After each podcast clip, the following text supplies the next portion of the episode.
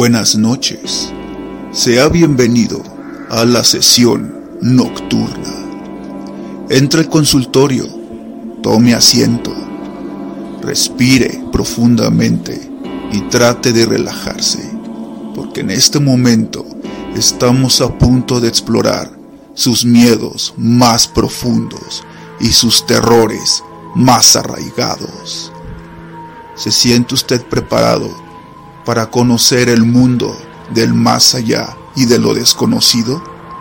Si es así, adelante. Comencemos con esta sesión nocturna. Programa conducido por Poeta de la Noche. Iniciamos.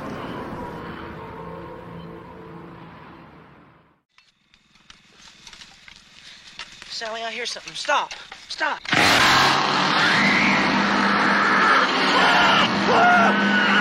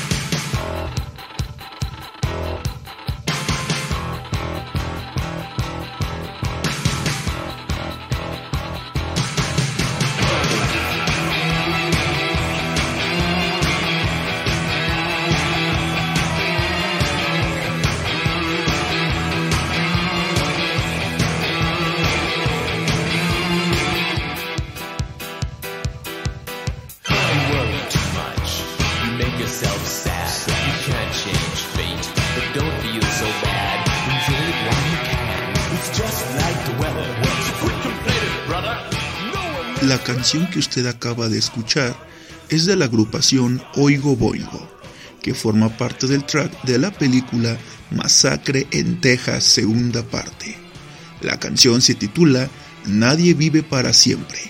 El cantante, Richard Elfman, vocaliza su forma de pensar sobre la muerte como algo inevitable y de lo cual no tiene sentido quejarse por algo que no se puede eludir.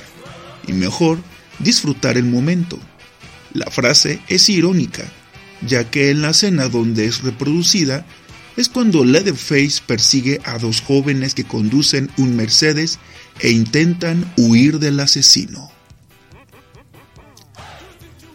Sea bienvenido a una sesión nocturna.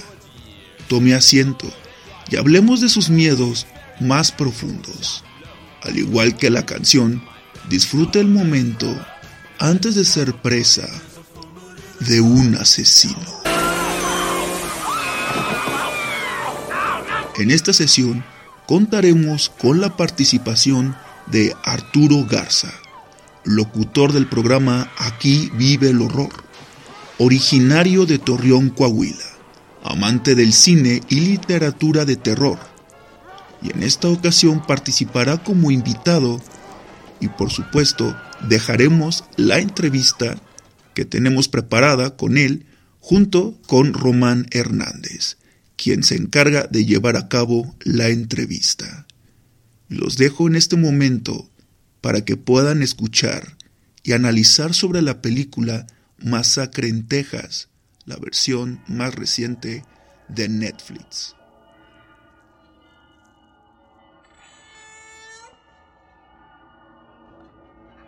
Hola, ¿qué tal? Muy buenas noches, queridos radioescuchas aquí de sesión nocturna. Los saluda su amigo y servidor, Román Hernández, poeta, aquí poeta de la noche que ahora está encargado de dirigir lo que es sesión nocturna, nos presta el micrófono para poder este, hacer una entrevista a nuestro primer invitado, que por cierto, Arturo Garza, te toca ser el invitado de honor, tú eres el que el primer invitado que estrena el podcast no sé cómo te sientas tú con eso, pero este es un honor tenerte aquí como invitado al podcast. ¿Qué tal? Muchísimas gracias. Este, muchas gracias a la gente que nos está escuchando. Muchísimas gracias por ser el primer invitado. Pues, aquí para darte la, patadita de honor, ¿no? Para la patadita del horror para que te siga yendo muy bien con este proyecto. Saludos a todas las personas, muchas gracias a la gente que nos sigue. Pues aquí estamos para hablar de este increíble eh, filme que es la, la, Masacre de Texas 2022. Y pues muy agradecido contigo, Román, por el apoyo que, que, nos das a nosotros también acá en Aquí Vive el Horror, este, que transmitimos pues acá vía Facebook eh, desde la bella ciudad de Lerdo Durango. Pero pues sí, el día de hoy vamos a hablar de slasher, vamos a hablar de tripas, vamos a hablar de destazamientos. Y pues yo creo que es un tema que tú y yo somos expertos, me atrevo a decirlo. Somos dos amantes del cine slasher los dos. Y pues aquí va a quedar en tela de juicio con este programa. Así es. No, gracias a ti por aceptar la invitación, Arturo. Así es como lo mencionas, vamos a hablar de sangres, de motosierras, canibalismo especialmente. Y bueno, pues vamos empezando con lo que es el análisis de lo que es la masacre de Texas y especialmente la, la, nueva versión, que es una recuela, que hay que comentar al público que una recuela es una secuela, pero directa de la 1, que lo que viene a hacer es cambiar la historia, no toma en cuenta las, secuela, las secuelas anteriores, e ignora todas las historias y es como empezar otra vez de cero, ¿no? Entonces, bueno, aunque esto de la recuela en la masacre de Texas como que no es ninguna novedad porque en otras, hay otras recuelas también de la masacre de Texas porque todas parten de la 1. Y nos puedes comentar, Arturo, ¿qué es la, qué es la masacre de Texas? ¿De qué trata? ¿Y quién es principalmente Leatherface o cara de cuero?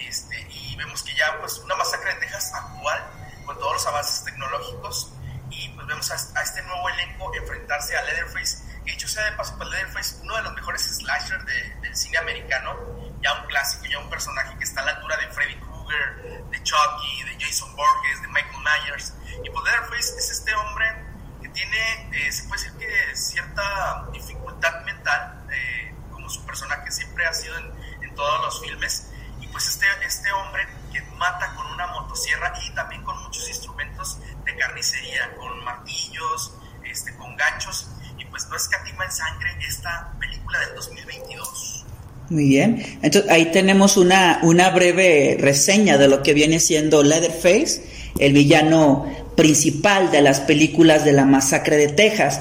Ahorita como lo comentas, Leatherface ya forma parte como si fuera de los titanes del terror, junto con Jason, junto con Freddy.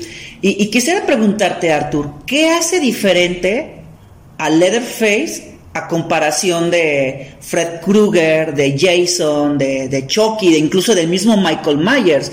¿Tú notas que habrá alguna algo que lo haga diferente a comparación de estos slashers?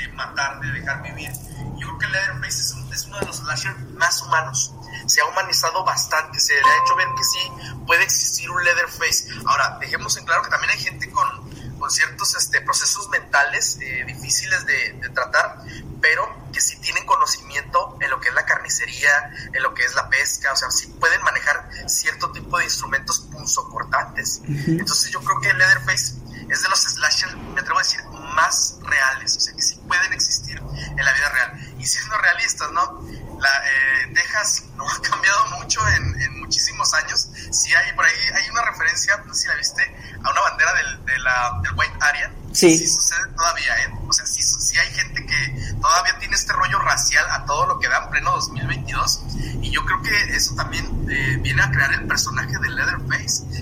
Todavía gente que discrimina, gente que se, se pelea a morir con otras personas con ideas eh, distintas. Entonces yo creo que Leatherface sí es de los slashers más humanos. Y que aparte también como tú comentas, Texas es una ciudad real que lo que aparece en la película son, son como características que, que, lo hacen denotar más la masacre de Texas. El racismo, los vaqueros, estos cowboy que, que llegan de sombreros. Y que rescatando lo que mencionas, creo que Leatherface, a comparación de los otros slasher, es el más humano. E, es el único o de los pocos que no mata por maldad. Él, él, mata porque es abusado por su familia. Comentaste que él padece de sus facultades mentales, tiene como una discapacidad intelectual y su familia se aprovecha de eso para obligarlo a, cometer los asesinatos, atrapar a las víctimas, pero veo que es de los pocos slasher que realmente él, él no disfruta matando, lo, lo, hace por obligación. Entonces, ahí, ahí los psicópatas son, son su familia, porque yo me acuerdo que en la primera película, incluso el, el, el anciano, que, que, creo que en la versión de Toby Hooper es el hermano, este Drayton Sawyer. Sí. En, en, la versión de Toby Hooper, porque ya ves que en la versión del 2013 le pusieron que era el papá, es, pero es el hermano. El hermano, él decía, yo no disfruto matando. Entonces lo que nos da a entender es que ponen a Leatherface y a su otro hermano a que hagan el trabajo sucio. Entonces es de los pocos personajes slasher que no, no lo hace por maldad, lo, eh, hasta incluso no sé, eh, por mi lado se siente como, como lástima o como compasión por el hecho de que pues es que el pobre vato lo, lo explotan, entonces no, no, sé tú qué opines con respecto a esto. Sí, eh, bueno, los remakes, eh, esos, esos, remakes dos mileros, este, principios de los 2000, mediados de los 2000, este, yo recuerdo que sí, se nota mucho eso, como que lo mangonean los hermanos, como que lo, ¿cómo se le puede decir esta palabra? Eh, abusan de él, ¿no? De su nobleza, de su confianza, y es, lo manipulan, esa es la palabra que buscaba, lo manipulan, uh -huh. y se nota rápidamente que sí, efectivamente denota mucho, pero fíjate que en esta nueva versión no vemos a los familiares, bueno, sí vemos a una, a una persona que tiene cierto lazo con él no familiar, pero fíjate que deja de lado el aspecto familiar y sí nos recalca que también los protagonistas son malos, sí, sí tienen cierta maldad y eso para mí es muy impactante en una recuela, porque si te fijas en la nueva de Halloween, de Scream, la nueva, la nueva de Chucky, vemos que los protagonistas son buenos, o sea, son 100% buenos, se puede decir. Inocentes. Inocentes, exacto, o sea, son la figura angelical, ¿no? Los buenos, los que sufren, los que tienen que sacar fuerza de flaqueza. Y en esta de, de la masacre de Texas vemos que no, ¿eh? O sea, los protagonistas cometen errores, eh, tienen sus intereses, son egoístas, pero al mismo tiempo no les quita que también son buenos, también este, tienen su, su lado bueno, también quieren salir adelante, también tienen su nobleza. Entonces, es un choque muy fuerte. ¿eh? La verdad, a mí sí me gustó bastante esta nueva versión de la, la masacre de Texas. La verdad, pensé que iba a decepcionar. ¿eh? Siendo realistas, pensé que iba a decepcionar. Le voy a decir por qué. Porque Halloween, acierto. Scream, acierto. Chucky, acierto. No sé eh, si, si, haya más este, de cine slasher. Y cuando vi que Netflix se hacía cargo de la masacre de Texas, dije, no. Netflix, tú y yo sabemos que es un volado tanto hay cosas muy buenas en Netflix como hay cosas horribles. El AI es un asco. Este, de las tres de, de la calle del terror, yo rescato dos. La tercera, la, sí, la tercera se me hizo un bodrio, que es el cierre. Entonces dije, Netflix, a cargo de la masacre de Texas, a cargo de, de Leatherface, pero me atrevo a decir que fue acierto, ¿eh? Sí, fíjate que ahorita que ya, que ya estás tocando el tema de la, de la nueva versión de Netflix, y, y es importante esto porque vamos a rescatar, vamos a vamos a, argumentar por qué nos gustó. A mí también me gustó y, veo que en redes sociales mucha gente le está tirándole hate a la película, exclamando que no les gustó, que ese no es el verdadero Leatherface, pero vamos a estar abordando también esos puntos. Yo también coincido con eso que tú mencionas, es que en esta versión Leatherface no mata por maldad, mata por venganza. Le, le mataron a la única persona que lo cuidaba, que lo quería, y, que le dio un refugio y comida y, llegan estos chicos y simplemente, ah, pues sabes qué, Te, es, creo que es Dante, te tienes que ir porque no tienes las escrituras de la casa y resulta ser, oh sorpresa, sí tenían las escrituras. Entonces, quiere decir, la echamos de su propia casa y provocamos su muerte. Pues claro que Leatherface se iba a encabronar por eso, porque le mataron a la persona que más quería y lo están echando de, su de, de la casa donde lo estaban cuidando. Entonces, yo sé que él tiene este, una casa, una granja, pero ese orfanato era el lugar donde le dieron refugio. Entonces, este, pues que no se va a encanijar con eso, ¿no? Y por eso de ahí que, que, saque toda la fuerza. Y que esto nos va a permitir a la vez, Arthur, también hablar eh, un poco más ya de la película. ¿De qué trata? ¿De qué trata la nueva versión de la masacre de Texas, Arthur? Pues eh, vemos chavitos influencers, ahí vemos que ellos eh, se dedican a hacer videos, a hacer tendencia en redes sociales. Eh, compran una, una, propiedad ahí en Texas, me parece el lugar donde creció este Leatherface y sus hermanos. Vemos un pueblo fantasma, vemos un, un, pueblo que está deshabitado y pues efectivamente como nos menciona Luis Román, vemos que estos hombres, pues, pero estos chicos se apoderan de este lugar, no con las escrituras en mano, sino en trámite, ahí por ahí hacen el comentario que está en trámite pues quieren apoderarse de este lugar y hacerlo como que algo más convencional, algo más comercial. Pues efectivamente ahí en eh, los primeros 20 minutos vemos a la primera persona que muere, no a manos de Leatherface, sino a manos de los protagonistas quienes hacen esta muerte, bueno, provocan esta muerte, y es ahí donde desencadena la furia de Leatherface, que sí, efectivamente mata por venganza, y que dejemos también en claro que ningún personaje, bueno, al principio de la película, ningún personaje está seguro, ¿eh? No sabemos bien realmente quién va a ser la salvadora, quién va a ser el fuerte, quién va, a sobrevivir, quién va a sacar fuerzas no, todos los personajes, todo el elenco de la nueva cinta este, está a merced de Leatherface. Vimos unas muertes increíbles. Yo creo que de, la, de, lo, de lo más rescatable de las recuelas, que sí son buenísimas, a mí me han gustado, digo, todas las, las mencionadas. Estas recuelas no escatiman en sangre.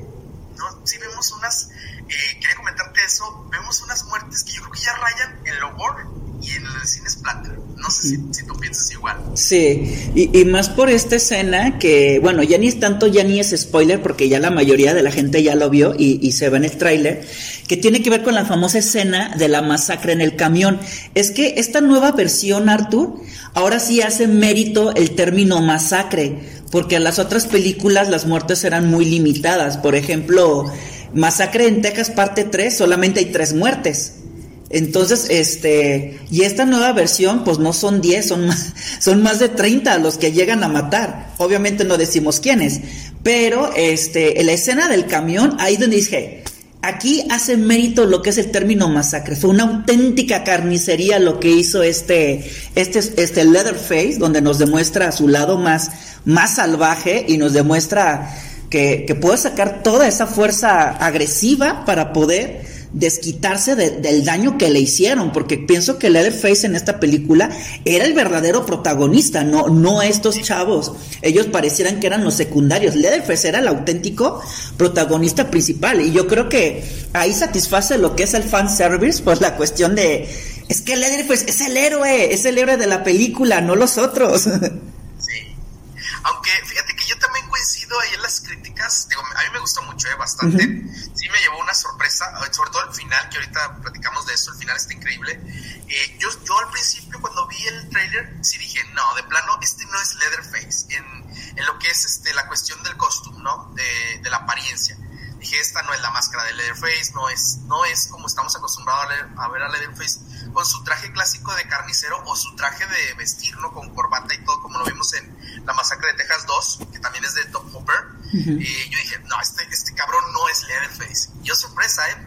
Vemos a una persona que sí encarna un verdadero Leatherface porque cumple con todas las características del Leatherface clásico.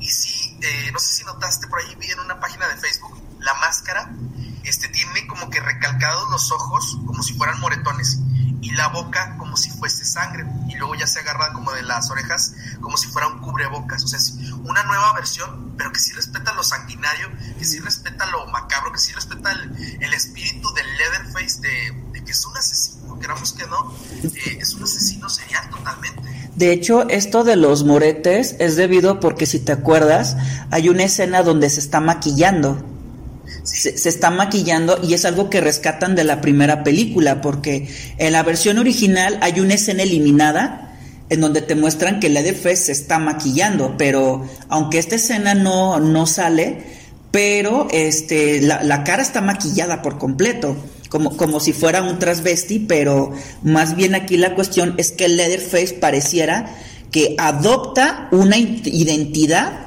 cuando se cambia la cara. Es como quitarle la cara a la víctima, él adopta esa identidad. Entonces ahí se ve entre lo que viene siendo la identidad de, de la anciana que lo estaba cuidando y bueno, porque en sí no, no, tiene como una personalidad propia, pero él asume a partir de que él está cambiando un rostro. Este, y, y vamos justamente con lo que viene siendo las críticas, y ahí vamos a estar argumentando si estamos de acuerdo o no estamos de acuerdo con lo que dice la gente, porque aquí lo que vamos a ver es una masacre de opiniones. Ok, mira, del, de este, yo estuve haciendo como un tipo como encuesta o captura de cuáles eran las críticas que más le tiraban a esta película hasta el grado de que era un hate. La primera de ellas es la fuerza sobrenatural en el asesino.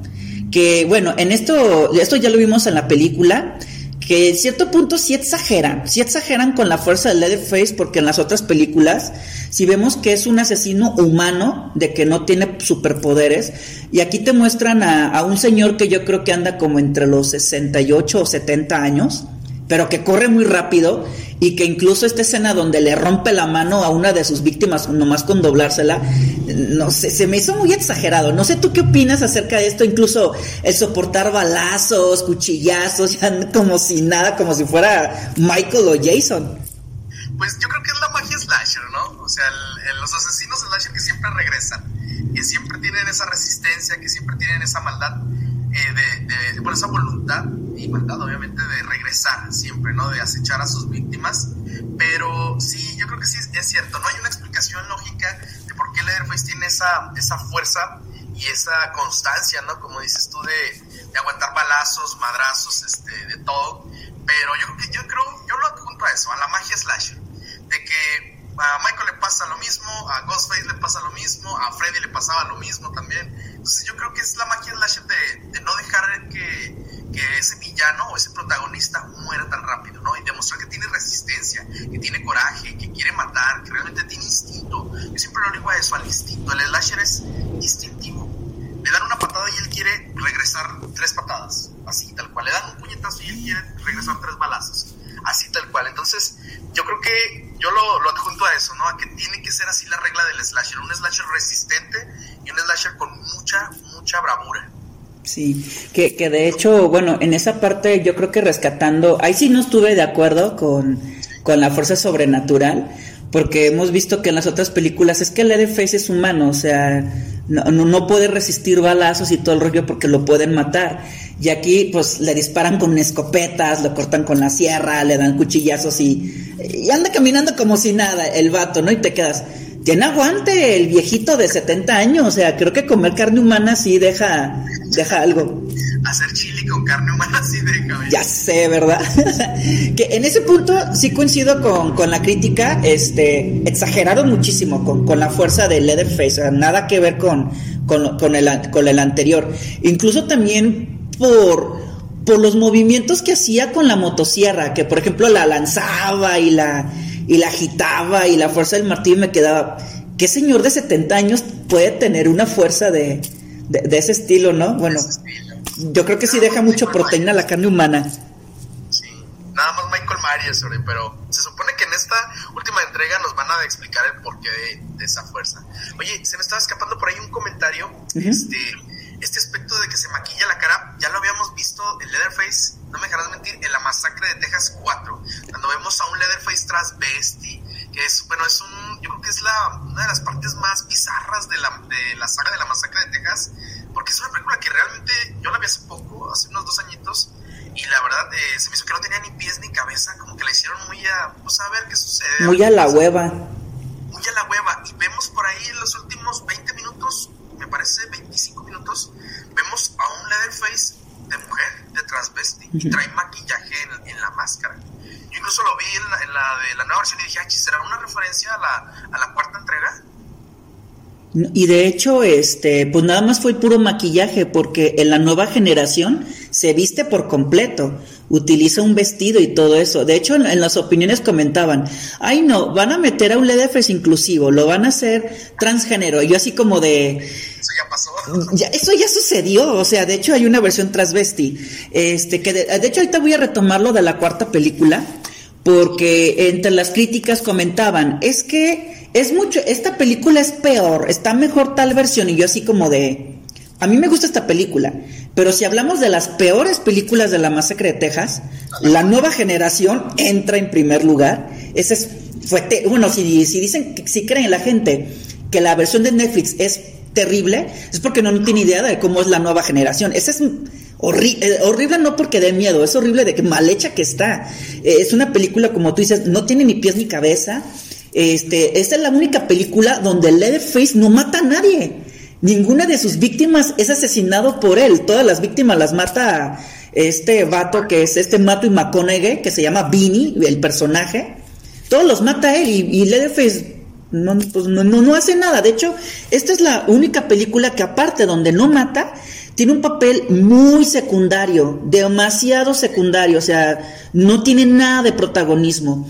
Este, y también de las peores, porque algunos decían, ay, está mejor la versión del 2013. Yo de, no, esa es una versión pésima. O sea, bueno, la, la versión del 2013 a mí se me hizo mala, uno, por la historia, porque se supone que la muchacha esta nace cuando matan, a, linchan a los Sawyer y en el 74, dices, ok, del 74 hasta el 2013 no puede tener 20 años. Exacto. Tiene que tener 40. Entonces dices, ahí les fallaron las matemáticas y pusieron a una jovencita cuando tenía que haber sido una señora. O a menos que la historia se ubicara más tiempo, pero la película eh, también tenía cosas actuales, porque ahí sale un iPhone y están grabando una videollamada en vivo y dicen, no, esa cosa es un elemento actual, pero también cometen este error de la edad de la chica. Y aparte los efectos, no sé tú, pero los efectos en tercera dimensión estaban del asco. Eh, eran efectos chafísimas, la verdad. No sé tú qué opines. Sí, si mal no recuerdo, tiene un final horrible, ¿eh? Un final donde deja, deja, así como que entrever que le va a heredar a, una, otra persona su, su, forma de ser, ¿no? De Leatherface, o sea, su instinto. Y dije, este final, no, ¿eh? O sea, como secuela, o sea, que voy a seguir a continuar la historia, no, no quedó. Y fíjate que, que ahorita que mencionamos de las peores, este, de la masacre de Texas, yo metería la 3, ¿eh? Yo creo que lo más rescatable de la 3, sí, lo más rescatable de la 3, ¿sabes qué es? El tema de Land Rockets, del Leatherface, versión trash metal. ¿A poco no te gustó la 3? Bueno, es que yo vi la versión de Netflix, que se supone que dijiste tú que es la censurada, pero yo la vi y dije, no, de plano no. Vemos allá a Candyman con un papel detestable, ¿eh? Y dije, o sea, Candyman, eh, un, héroe slasher también, bueno, un villano slasher. Y dije, no, de plano, esta, la 3 y la 4 a mí no me, no me gustaron, la verdad.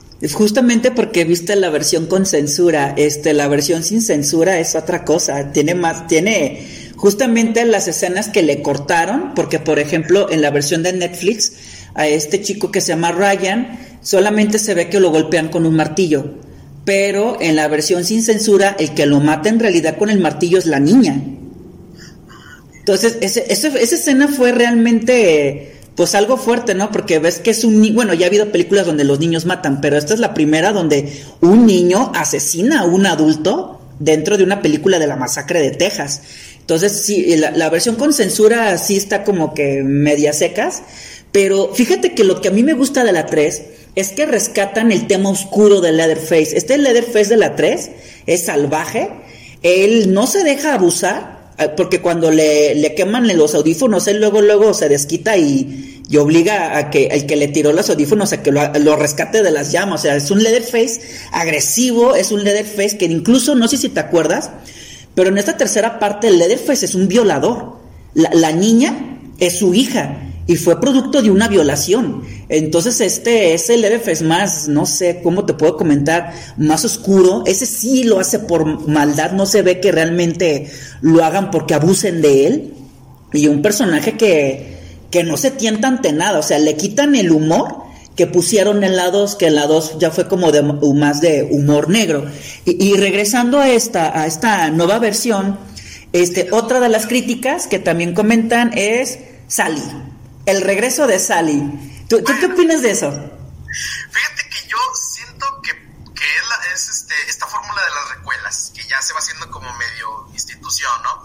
Medio tradición. Tienes que meter a fuerzas a alguien del elenco original, tal cual. Entonces, necesitábamos a Sally, pero siento que, ahí sí estoy en desacuerdo, siento que le dieron una, un muy mal papel.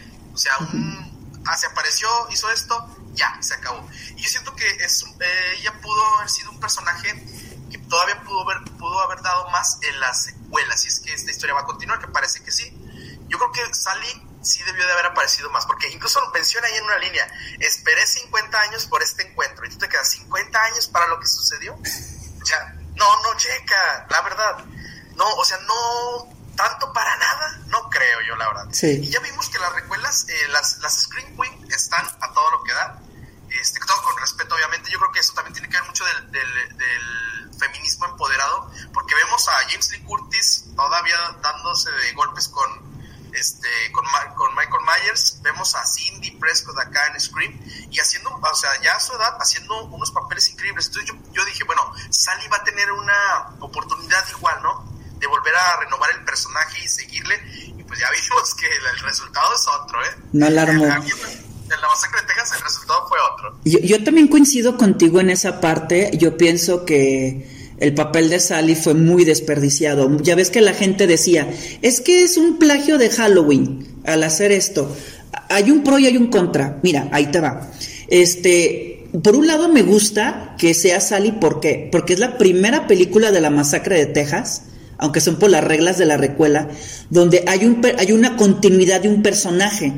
Todas las anteriores, las Final Girls son diferentes no hay una continua. Y esta es la primera en donde meten a un personaje continuo y aparte, si te acuerdas de este documental de Masters of Horror, no la serie de películas, sino el documental, no sé si te acuerdas. Sí, sí, sí, que, que, que, es del año como 2000. Ahí cuando entrevistan a Toby Hooper, entrevistan también a, la actriz que le hizo de Sally original, a Marilyn Burns, y ella dice, mi sueño es que exista una película donde Sally regrese, se recupere de sus heridas y enfrente a Leatherface. Era el sueño de Marilyn Burns. Lamentablemente la actriz falleció en el 2013, después de hacer la, la versión del 2013, este, creo que le hizo como de la abuela, no, no le hizo de Sally, pero este, se cumplió su sueño. Pero no, yo creo que si hubiera visto esa escena donde matan a Sally se vuelve a morir.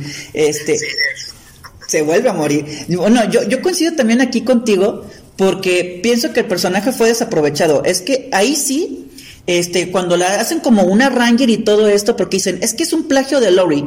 No tanto, ¿por qué? Porque Laurie en, en Halloween vemos el drama y la decadencia psicológica de este personaje que sufre tras el encuentro de Michael Myers.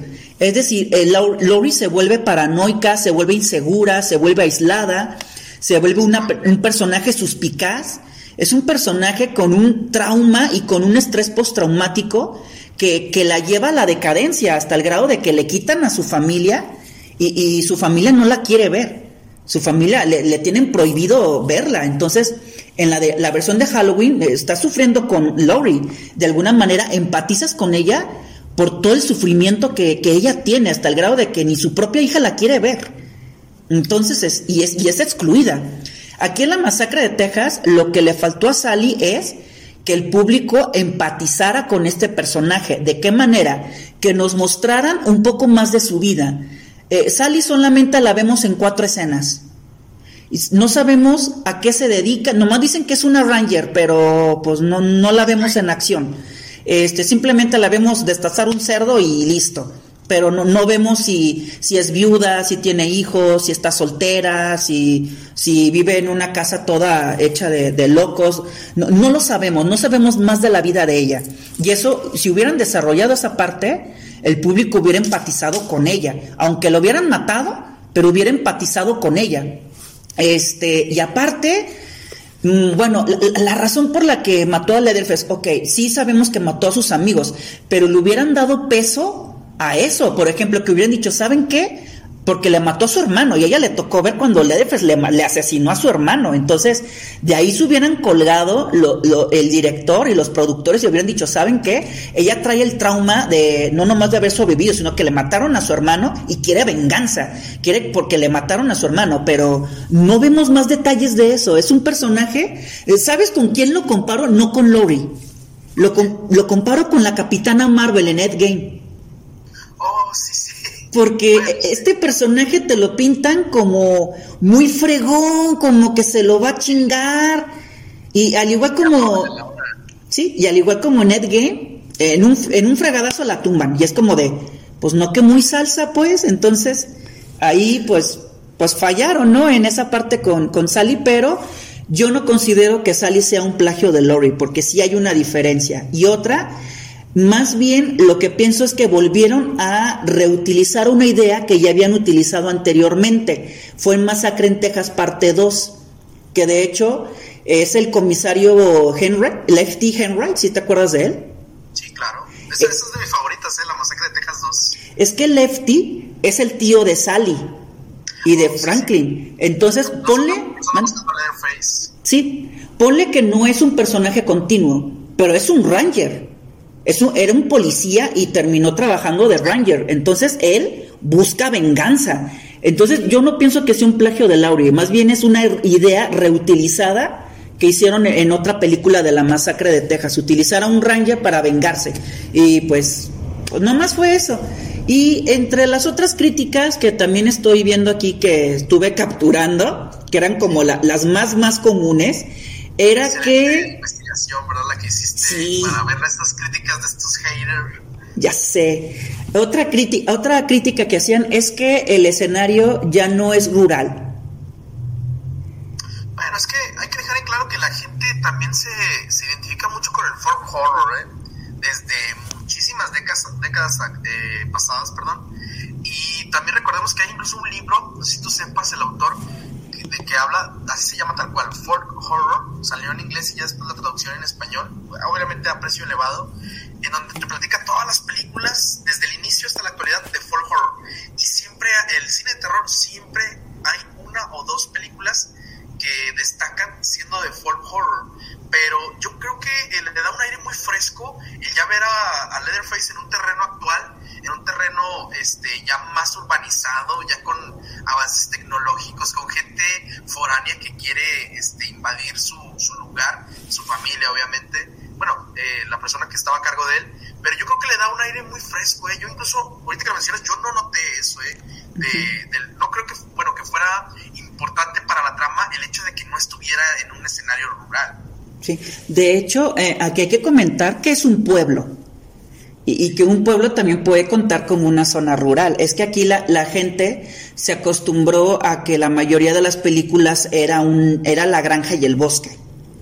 Que bueno, hay que también lo que se puede aclarar es que este cambio de escenario también era parte de la trama, porque cuando descubren los asesinatos de los Sawyer, pues Ledefer se tenía que refugiar en algún lado, no podía estar en la misma granja, era exponerse y que aparte el pueblo le permite poder moverse a donde él quiera y atacar a donde él quiera, en los callejones, dentro de un edificio. A mí la verdad sí me generó tensión cuando se tienen que meter al teatro para, para agarrárselo a fregadazos y dices, es que ahora sí tiene un terreno muy amplio, porque en un bosque te puedes ocultar en los árboles o no tienes tanto lugar para esconderte, pero en un pueblo puedes agarrar cualquier cosa para esconder y atacar de sorpresa. Entonces ahí sí me generó mucha atención por, por ese lado. A mí también me parece una idea muy fresca y que aparte, en la masacre de Texas 2 ya no es en el bosque, es en la ciudad. Entonces, también está padre que le den un cambio de aire para que ya no sea la, fórmula repetitiva del bosque, la granja. Aquí se vio más genial que fue, eh, fue en un pueblo. Y otra de las críticas, aquí nos dicen, es que es muy predecible, que Slasher no lo es. Todos los slashers son predecibles, es como el cine de zombie. ahorita, ahorita que estábamos comentando, el cine de zombie nada más tiene dos finales. O sobrevive uno y empieza de cero, o, o se mueren todos. O sea, el cine de zombie es predecible y vaya que es muy rentable. Y el cine slasher lo mismo, ¿eh? ¿Qué slasher no es predecible? Esa es una muy buena pregunta. Exacto, o sea, Que, que Slasher no lo es, porque ahorita, por ejemplo, que muchos decían que es un plagio de Halloween, y es como de, señores, Halloween también es predecible. Nos guste o no, es predecible. Oye, pero fíjate que siendo realistas, este, yo sí coincido un poco, no como crítica eh, mala, ¿no? O sea, como, como queja, pues. Yo sí, yo sí creo que esta nueva versión de la masacre de Texas sí tiene mucho de Halloween Kills, ¿eh? Sí. Sí, no te muchas, hay hasta escenas parecidas. Cuando, cuando carga Sally con la motosierra, ah. mucho a los, a los bomberos, cómo los cargaba este Michael Myers. Y sí, sí veo, eso también lo de la fuerza, ¿no? El que le, tiraban y no lo alcanzaban y él sacaba fuerzas, o sea, sí hay algo de, esa magia, ¿eh? o sea, sí hay algo de ese plagio, se puede decir, porque sí, digo, hay escenas muy parecidas y fórmulas que ya se van haciendo tradición. Que, que de hecho ahorita esta escena que comentas de la motosierra cuando atraviesa a Sally y la levanta, es que también recuerda que Masacre Texas, el comienzo, ya había hecho eso. Oh, a un chico lo atraviesa con la sierra y lo alza.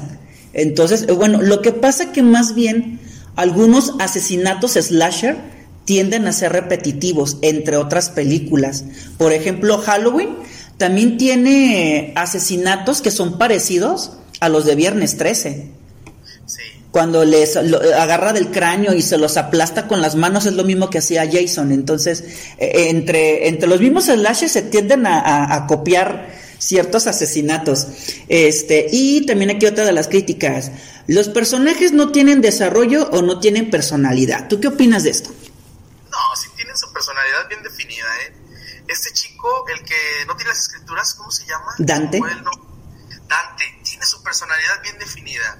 Esta, esta, esta también me gustó mucho. Esta chica que es este, la Final Gear, eh, que hace ahí una referencia a, los tiroteos en las escuelas, igual, súper bien definido su, su, personaje. Más bien yo siento que la queja es que las muertes son a lo mejor un poquito muy rápidas. Sí, es cierto que hay personajes que no se alcanzan a desarrollar como tal y, mueren, como este muchacho que es eh, el, único citadino, que el que topan ahí en la gasolinera y luego ahí como que eh, les quita las llaves.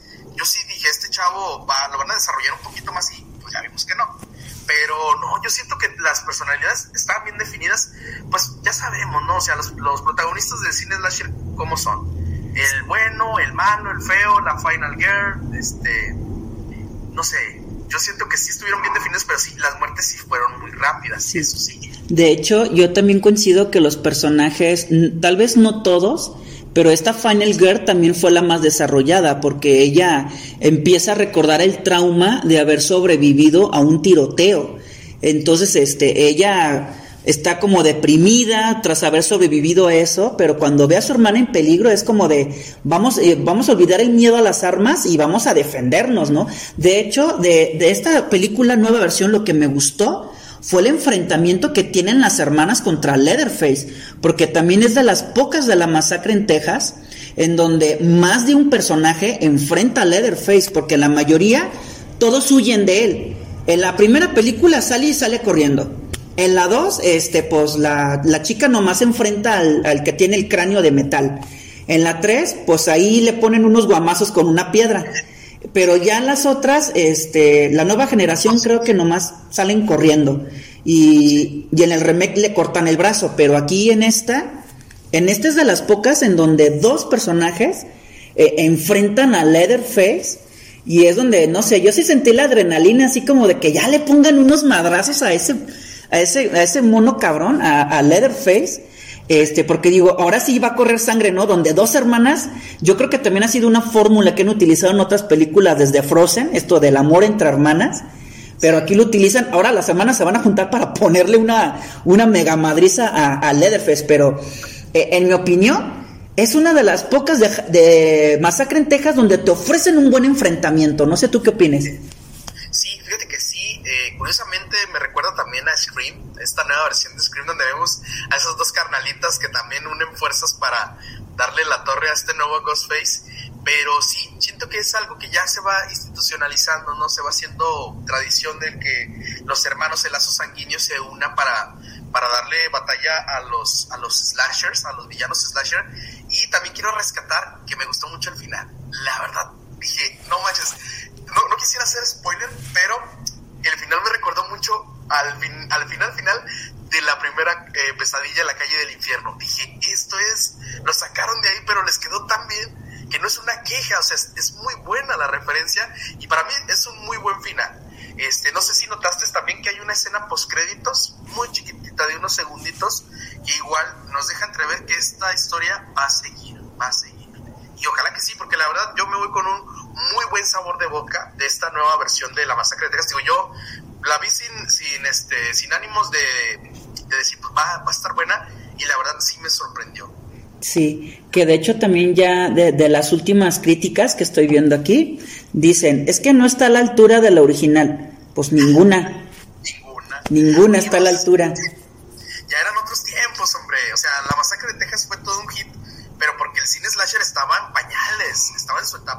Sea, estaba empezando apenas. Es, es pionera, es pionera del género slasher. De hecho, si te fijas, la mayoría de las películas slasher como Freddy Krueger, Viernes 13, Halloween, la mayoría de las víctimas es porque están rompiendo una regla, como lo que comentan en Scream. Se están drogando o tienen sexo este, antes de casarse. Pero la primera de la masacre de Texas es, es de las primeras en donde las víctimas no rompen una regla. Simplemente son personajes inocentes que son asesinados por, por personas que son realmente maldosas, a excepción de Leatherface, que él nada más lo hace por, porque la familia se lo está pidiendo. Pero este, él, bueno, en sí son víctimas inocentes. O sea, simplemente el chico de la silla de ruedas, Franklin, es como de mataron a una persona lisiada. No sé qué tan visto hubiera sido eso hoy en nuestra actualidad, en donde maten a, a una persona con discapacidad, pero ahí, ahí, eso fue una escena muy fuerte en aquel entonces. Sí una de las mejores muertes ¿eh? en, las cintas de la masacre de Texas. me atrevo, me atrevo a decirlo. Y hablando de eso, fíjate, de las muertes, yo creo que esas recuelas están haciendo muy buen trabajo en lo que es, para como dices tú, del el, fan, el servicio a fan, ¿sí? ¿verdad? servicio fan, este, porque no escatiman en sangre, no escatiman en tripas, no escatiman en chingazos, no escatiman en el uso de armas punzocortantes. Y yo creo que eso le da un aire fresco a todas las cintas slasher, ¿eh? porque ya, ya vemos litros y litros de sangre correr y es lo que queremos ver los amantes del slasher, hay que dejarlo bien en claro eso también. Sí, nomás así como también comentaste de la queja, yo también tengo una queja en esta película, es que se supone que es una secuela directa de la 1, pero no nos explican qué pasó con la familia Sawyer. Al menos en la versión del 2013, que yo sé que es la versión más chafa, nos explican que fueron linchados por los pueblerinos pero aquí no nos dicen qué pasó con ellos. No dicen qué, ocurrió con ellos, están escondidos, o los mataron, o los arrestaron, no, no nos dicen nada de eso. Entonces, este, ahí quedó como que ese hueco, y, o al menos que hubieran ofrecido una explicación, pero no, no dicen nada, entonces te queda así como que eh, en ceros. Espero que queréis, si vayan a sacar una nueva secuela de Leatherface, que salga la familia o que salgan nuevos miembros, porque lo, lo característico de, de, la masacre de Texas a comparación de otras de otros slasher es que Leatherface no es el único asesino, actúa la familia, así como dice lo, este Toreto, ¿no? Por la familia, entonces este la, familia son los completos asesinos en, en, esta en estas sagas de, de, masacre de Texas y bueno ya casi estamos finalizando, estimadísimo amigo Arthur, este ¿Qué, qué, haces, qué, harías? ¿Recomiendas la película? ¿No la recomiendas? ¿Y qué calificación le das? Fíjate que sí la recomiendo porque sí me gustó la historia, me gustó muchísimo el final, te digo, el final se me hace de lo mejor. Me gustó, te digo, ese aspecto de que no escatima en sangre, como dices tú, efectivamente vemos una verdadera masacre, vemos una historia fresca, sí le quedan muchos huecos, sí hay muchas cosas que no, como dices tú, quedan a, a deber no me gustó para nada este, la máscara, no me gustó eh, lo que fue el costume de, Leatherface, pero sí es Leatherface, hay que decirlo. Sí es el verdadero masacrador de Texas que conocemos. Eh, digo, pero no, no me gustó su vestuario.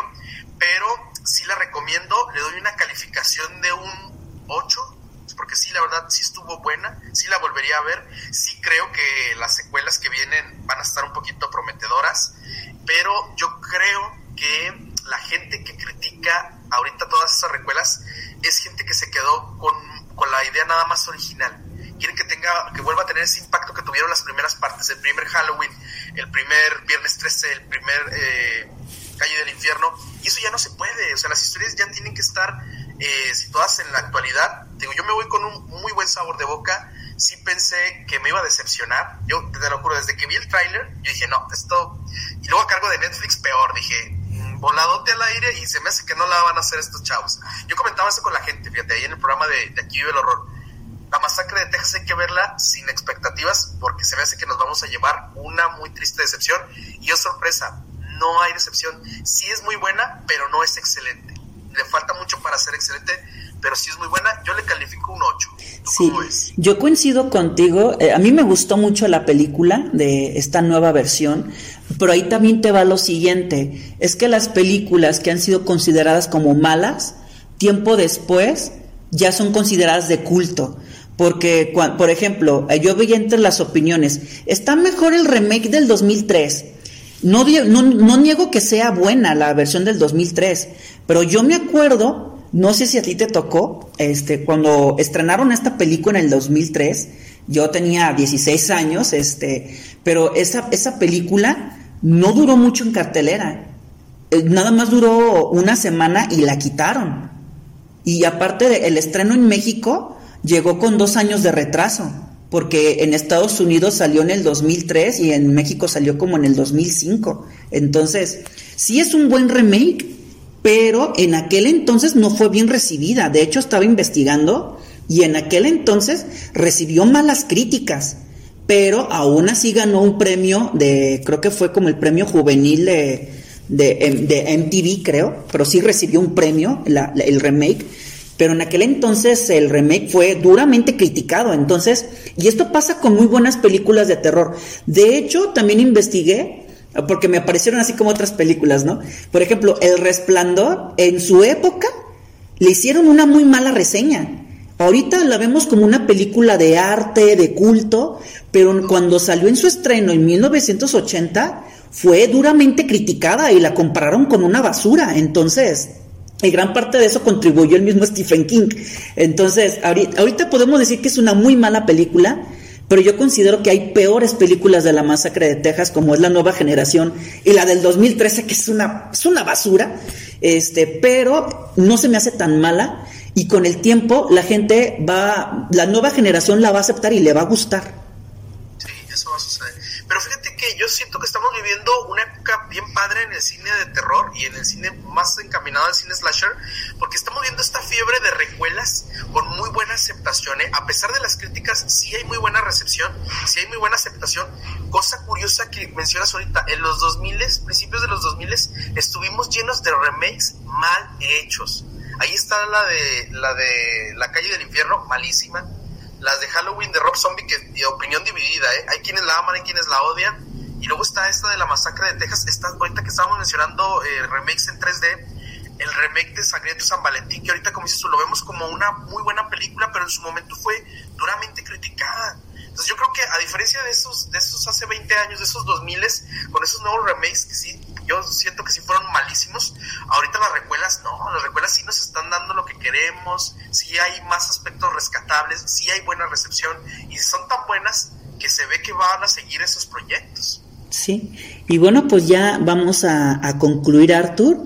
Y antes de concluir, pues le recomendamos a la audiencia que está escuchando sesión nocturna que pueden escuchar el programa de Arthur en vivo los sábados a las ocho y media de la noche en el fanpage de Aquí vive el horror para que escuchen aquí al hermanito que también maneja temas de terror, películas, monstruos.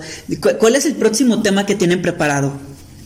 Fíjate que pues aquí la verdad queremos hablar del regreso del cine slasher. Queremos hablar de los, de los nuevos slashers y es el, es el tema que tenemos próximamente en puerta. Muchísimas gracias a la gente que nos ha apoyado y este sí, si se quieren sumar, sumar a este nuevo proyecto, tenemos este, nada más como comercial, tenemos por ahí este, varios sorteos de nuevas cosas. A veces sorteamos playeras, a veces películas, para pues, seguir platicando de este tema que tanto nos gusta, que es el horror y terror en todas sus variantes, colores y sabores. Muy bien. Pues aquí tenemos la, la hojita parroquial que nos está haciendo la invitación Arthur para que veamos el programa, participen en, sus rifas, tiene muy buenos premios, en uno de ellos rifaron una playera de la película Vacaciones de Terror y esa, esa playera está cotizada, entonces como no tienen idea. Ok, señores, pues ya nos estamos despidiendo, agradecemos mucho a, Poeta de la Noche por cedernos la, entrevista y también a Arthur por invitar, hacer, aceptar la invitación, perdón, aquí a Sesión Nocturna y hablar de la película La Masacre de Texas. Muchísimas gracias, Arthur. No, de nada. Y dulces pesadillas a todos. Dulces pesadillas y nos vemos. Buenas noches.